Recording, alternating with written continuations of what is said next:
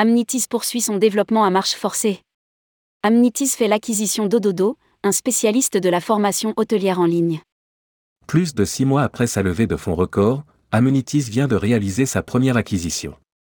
La start-up a procédé au rachat d'Ododo, un des leaders français de la formation hôtelière en ligne.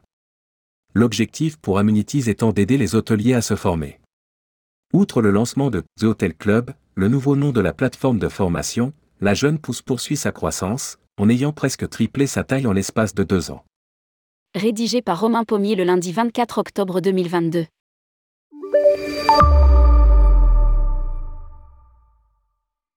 Depuis trois ans, le WordPress de l'hôtellerie a bien grandi.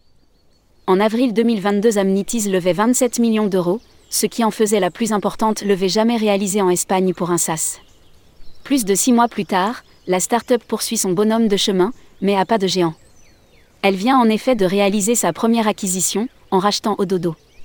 Cette dernière est l'un des leaders français de la formation hôtelière en ligne.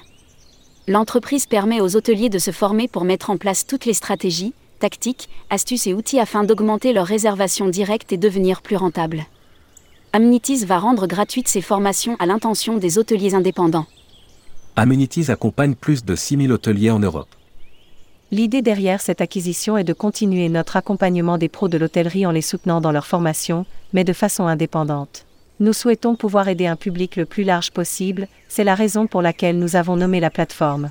The Hotel Club et non Amenities, nous explique Alexandre Guinfolo, le créateur de la start-up. The Hotel Club est une plateforme de formation multilingue proposant des solutions aux hôteliers qui ne peuvent trouver de formation concrète, didactique, pratique et gratuite. Ce n'est pas tout, car en plus des cours en ligne, des événements physiques seront organisés régulièrement dans toute l'Europe.